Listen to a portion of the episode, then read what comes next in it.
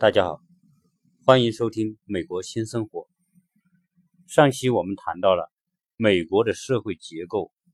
美国的社会的保障体系等等因素。美国一百多年发展之后，到今天，美国的社会传统的商业形态已经固化，那么留给个体重新在这些领域创业的机会很少，所以大家就会变得安于。找一份工作，大学很多年年轻人大学毕业找一份工作，那么他就可以享受生活。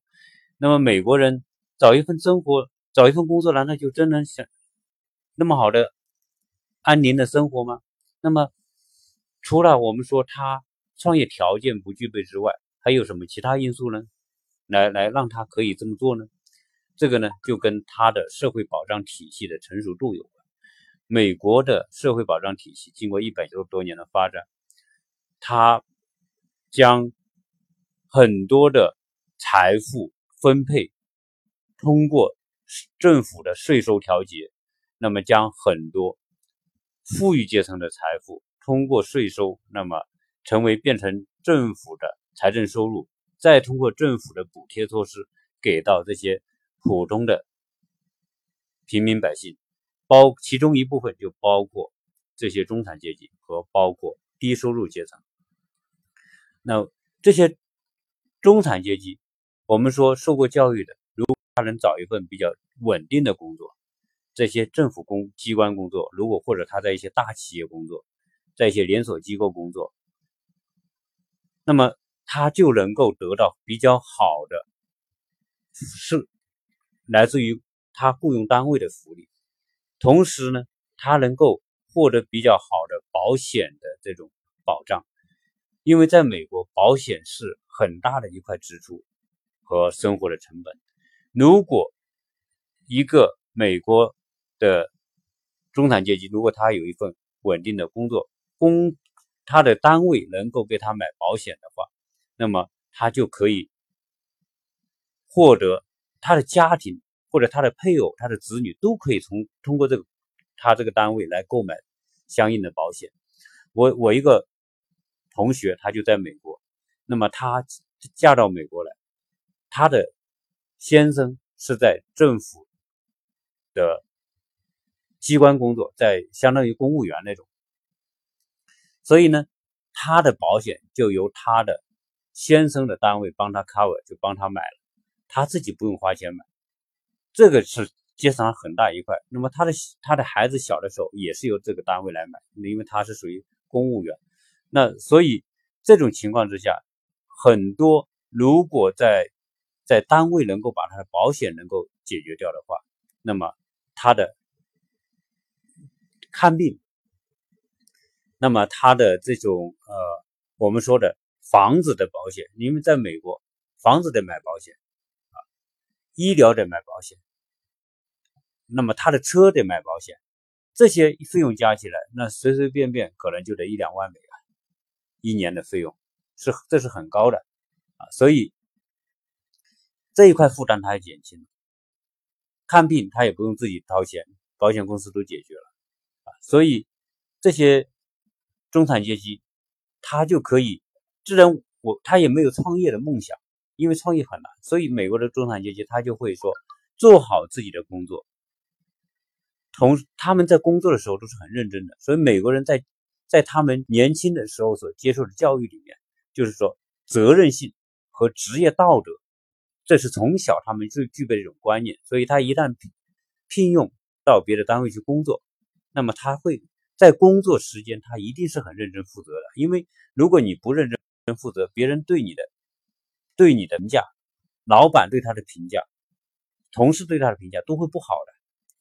所以，所以他们在工作期间一定是很、很、很负责任，工作责任、工作态度做得很好。但是呢，在美国，这些员工工作时间和私人下班时间是分得很开的。那么一旦下班，那么他时间就他自己的，这个时间老板不能干涉。那么他自己安排自己时间，他可能安排是跟家里人在一起。那下了班晚上他们就回去，就是一个主餐，那么就是一家人在一起，一边做太太一边做饭或孩子做作业，然后吃饭的时候大家一起聊啊聊天呐，还在什么什么东西，大家，但是他没有时间，他没有必要花时间，他们也不必花时间去外面去应酬啊，所以他们有大量的工作之余的时间都是跟家庭在一起，都是安排家庭的生活。那么还有一个，那么在假期周末，他们就会安排很多时间去解决。自己的兴趣爱好的问题，美国人从小他们就会有自己的兴趣和爱好，或者是在运动方面的爱好和兴趣，或者是说在其他的这些呃艺术，或者是呃旅游，或者是等等，或者有很多人也喜欢做一些发明啊。有些人他是有可能他是某个员工，他可能也是一个艺术家，他在上班的时候是在做油漆工啊，那下班之后他可能是一个艺术家，可能是个画家，可能是个音乐家。在美国有丰富的这种社会活动是跟这些个人爱好有关的，他会把那些时间花在那方面，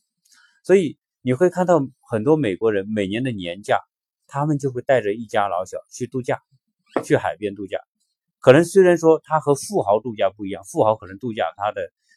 发发挥更高，他所订的酒店呐，可能是去的地方，可能可能是也更更贵、更昂贵，但是他们这些中产阶级。他也不影响他去海边度假，他也不影响他去冲浪，不影响他去玩游艇，啊，我我们去，我们去在很多家庭做家庭资产拍卖的时候，我们就会遇到很多人家里有个游艇。那天我去参加一个家庭，那个有个老头六十多岁，他就有个游艇摆在车库里。我我们去看他的家里的这些要拍卖的东西的时候，他就说我有个有个游艇，你要便宜卖给你，啊，那。就是说，在他之前年轻的时候，他就喜欢玩游艇，所以美国有很多这样的、这样的这种属于自己的爱好。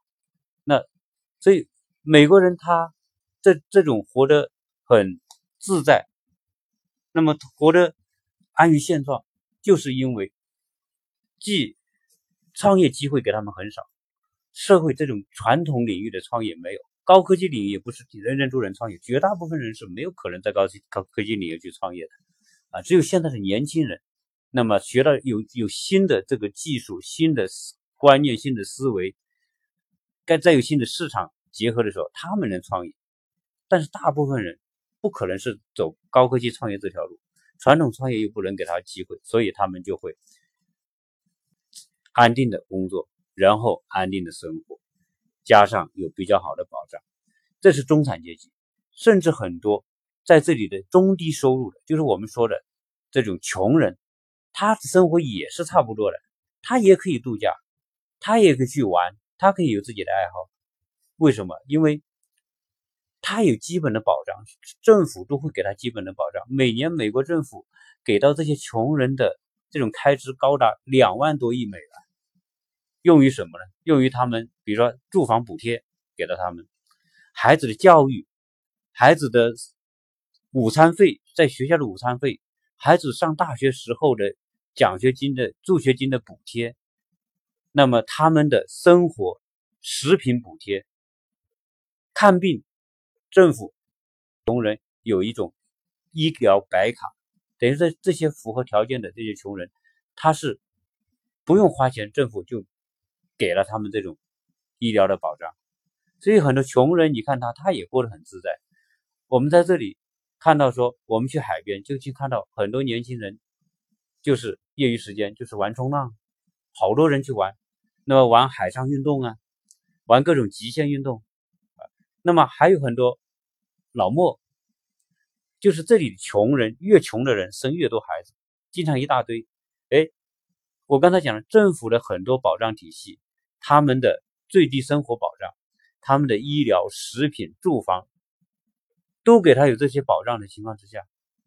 他的时间他也可以去海边晒太阳。经常看到一家老小，可能老莫一个一个家庭小孩，可能三三个算少的了，五个算正常，七八个都很多。经常一家一家人就在海边晒太阳，小孩子在海边玩也很快乐。这是美国的这种状态。他们没有太多的创业冲动，没有创业的梦啊，因为社会环境不允许他这样。那回过头来讲，我们中国有太好的创业机会。社会结构的变迁，可能政府一个大的规划出来，可能一个城新的城市就出现，几十万人就就聚集在这个地方，随之而来的各种配套的服务，可能都是在传统领域里面大量的创业，大量的小企业就可以建立起来，可以雇佣很多人。所以在中国这种情况，我想这种普遍的创业呃的机会。那带来了很多人，很多有勤奋、从很勤奋、有能力又能够敢于去闯荡、敢于去挑战的人，这种从白手起家到走向财富成功这样一个机会。好，这是讲到我们两边的差别。那我们要讲一个问题：为什么中国财富快速增长的同时？整个社会所累积的焦虑感是那么的普遍，这种焦虑感，不管是说财富的成功阶层，就是成功的那些财富阶层，他们有焦虑感，他们的焦虑感来自于他们拥有这么多财富，他要去管支配和运用这些财富，他要去做投资，他要维持他的成功所承受的压力。他们不允许自己失败，所以很多成功的人拥有很多的财富，但事实上回过头来，他又被这些财富所裹挟，他没有办法可以放开手去享受自己的财富。所以很多成功阶层，我们看到很多年轻人中年英年早逝的情况很多，和各种猝死的情况很多，有很多做的很成功，但是一下子生命承受不了。人去世了，那么，呃，还有些，还有些富豪，中国很多富豪，那么他由于摆脱不了财富对他本身的支配，所以他必须不停的打拼和打拼和支持下去。那么很多人说有有这种很很好好玩的笑话，说很多人说在海边买一个房子，建一个别墅，面向大海，春暖花开是他们的梦想。那么很多人财富成功了，真的做到这样。做到这样之后又怎么样呢？由于他没有真正属于自己的时间很少，所以真正他可以享受这个房子的时间很少。结果这个房子，他为了维持这个房子，还要请园丁、请保姆、请司机，而他自己一年在这里的时间可能也就一个月、两个月，大部分时间这个房子就变成是他家的这些佣人在享用。那么这种情况，呃，我想。是比较普遍的一种一种现象。那对于我们说一些中间阶层的中国的这些老百姓，那么他们也有焦虑，他们的焦虑是来自于生活的压力。为什么呢？因为在中国，很多人工作也不稳定，那么很多人要承受买房的压力。中国很多房子现在的这种。价格那么高，很多人买房要贷款，那么一旦有贷款，就有债务压力。那为了承受这个债务压力，他必须努力的工作，他害怕失业，一旦失业，他的供供楼他可能就供不起了。孩子上学成本越来越高，那么孩子要考学，到了读完小学考初中，要想进好的初中，那么他要要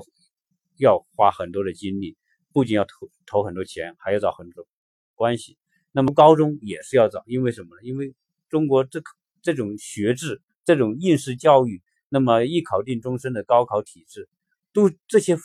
担子都压在这些这些普通老百姓的家长身上啊，所以他们来自于生活的压力，没有办法，而且现在的通货膨胀又那么快，很多人存那点钱，这些钱又不敢，就是存在银行不动。因为通货膨胀每年百分之那么高的通货膨胀率，如果他不去做投资，不去增值，那么他的钱就会越来越少。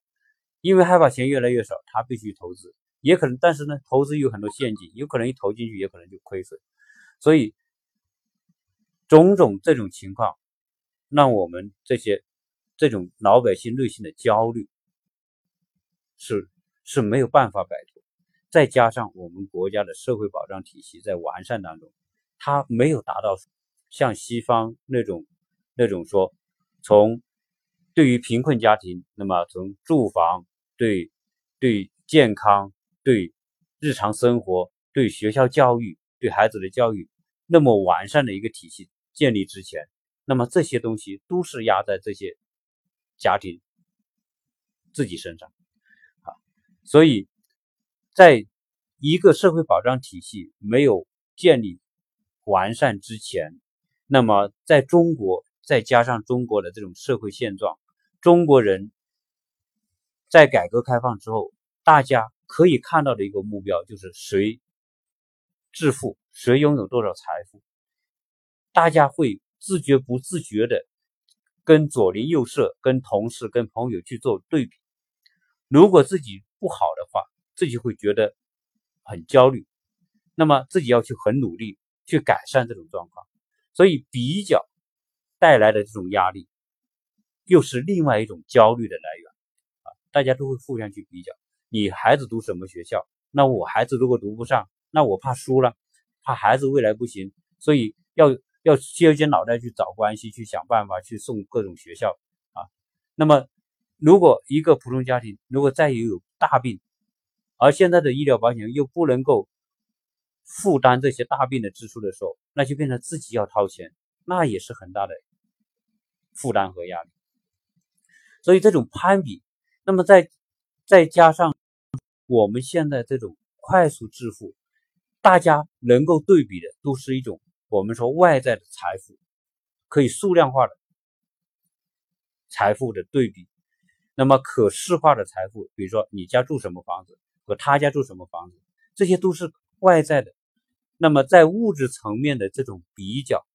这种竞争带来的压力，实际上你说有很多家庭，按照正常生活来说，按照西方人的观念来说，他是不错的，本身有自己的住房，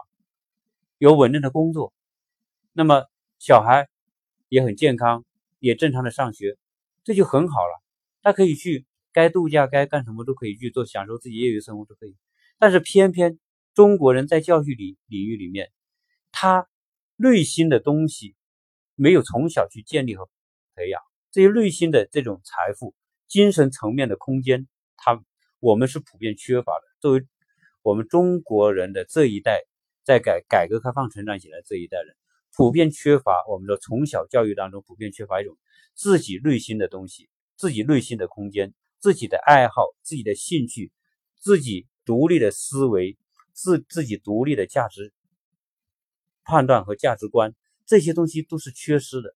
在没有这，再加上中国也不是一个在宗教信仰方面，呃，极其普遍有有自己的宗教信仰的这样一个一种环境。所以呢，我们现在的老百姓，大家更多的是把注意力聚集在财富的对比。成功人士是在成功目标上的比拼，你成功了，我想更成功，大家去不停的去设定更高的目标，给自己更大的这种这种压力。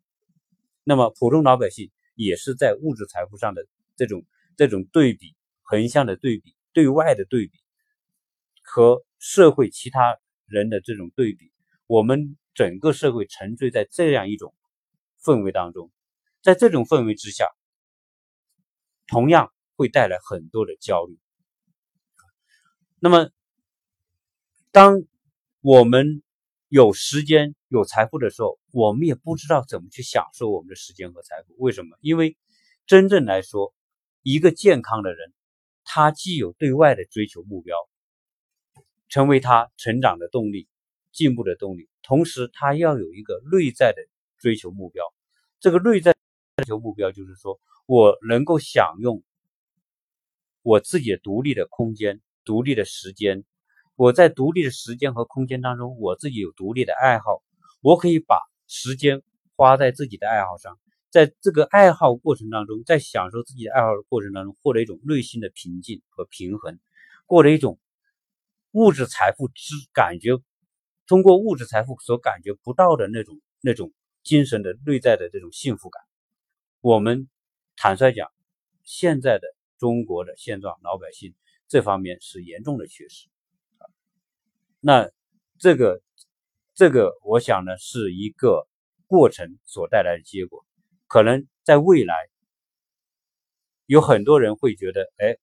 我有一份稳定的工作，我有稳定的收入，我有很好的自己自我的爱好，我就可以过得比较平和、比较平静，也甘于在一定的环境下，我可以安于自己的现状，对吧？现在就是安于现状的人太少，导致这种焦虑，从中低层的焦虑，那么到社会上层的。这种财富上层的焦虑普遍的存在，那么这个推动这当然这本身它也不完全是坏事。有焦虑感带来压力，有压力他想改变这种认为自己处于不利的状态，他就更努力的拼搏，带来更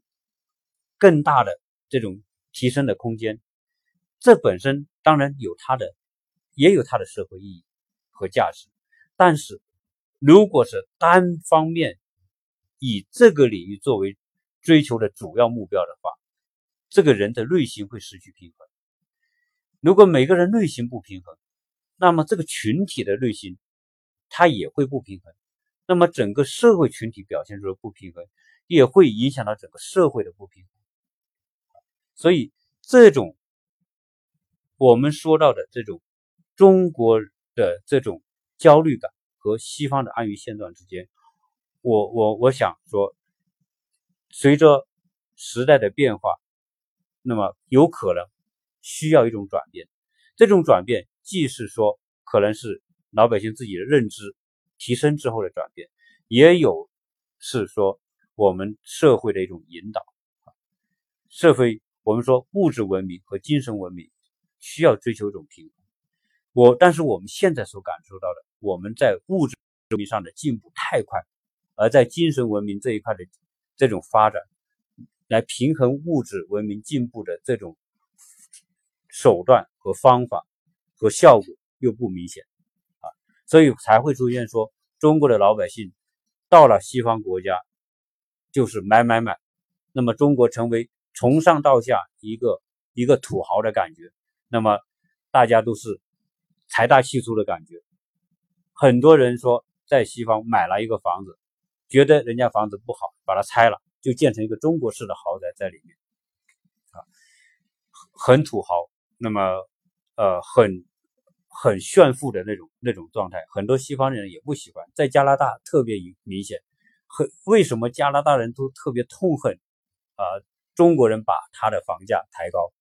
啊？那么因为太多的土豪去加拿大买房子、炒房子、投资房子，那么。弄得他们本来加拿大是一个非常平和的社会，那么中国人的力量一加入进去，弄得他们的原来的平衡被打破，所以导致说很多加拿大人抗议，抗议我们中国人去那里买房子，啊推高他的房价，所以现在政府颁布法令，增加百分之十五的附加税给外国人，特别中国人去买房子，你多交百分之十五的税，那么在这一个。感恩节，那么黑五也出现这种情况。中国人出来旅游就是买那个奥特莱斯，那是中国式的奥特莱斯的常客，经常就排队。这次我也看到多的中国人喜欢的品牌，哦，排好长的队。在排队的队队伍里面，一半是中国人。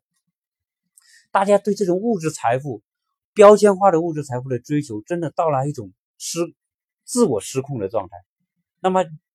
出来就买这些东西，买了之后呢，可能这个本地人心里不平衡，结果就在这个奥特莱斯的这个这个里面拉条幅，叫中国人不要到这里买，你们滚回中国去买。说你你们中国不是有双十一吗？你们可以去那里买啊，不要到我们这里买，因为因为这些东西本身是他们的财呃福利啊，你们一来抢夺我们的福利啊，这当然这也是带来一种说。对中国人的力量、购买力、消费力到了美国来，冲击了他原来的这种平衡的一种社会消费的结构所带来的他们内心的一种一种不平衡，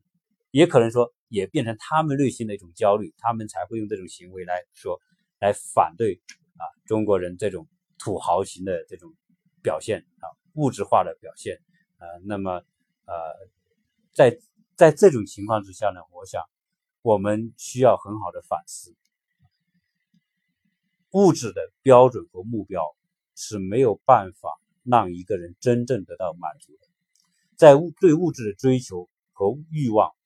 它只它是一条永远没有止境的。当一个人设定一个目标，没有钱的时候，希望自己人人能有十万都很好。有十万，认为说我希望一百万，真的达到一百万的时候，我希望一千万；达到一千万的时候，我希望一个亿。这种情况啊，驱使着人成为我们说的呃物质目标的一个奴隶啊，成为一个被裹挟的对象，失去了真正的自我。一个自由的人。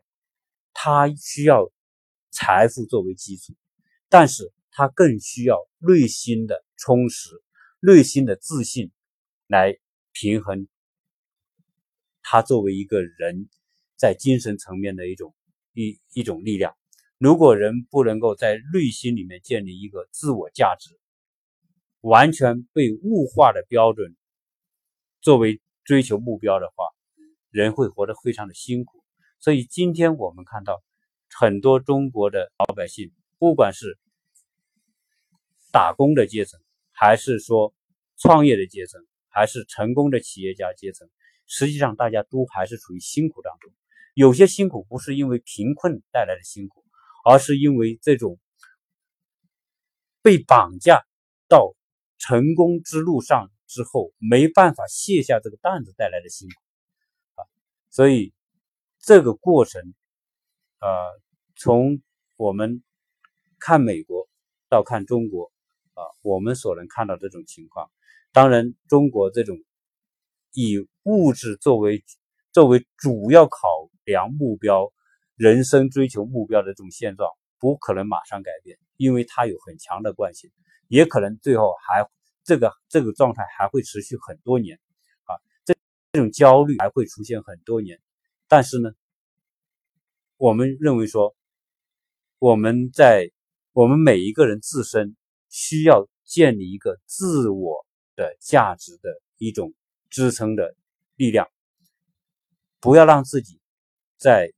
财富追求的这种路上那么失控，呃，被这种目标所绑架，然后让自己的美好的人生完全消耗在。对目标的追求上，而应该实际上追求财富成功的目的是为了获得更加幸福的人生过程。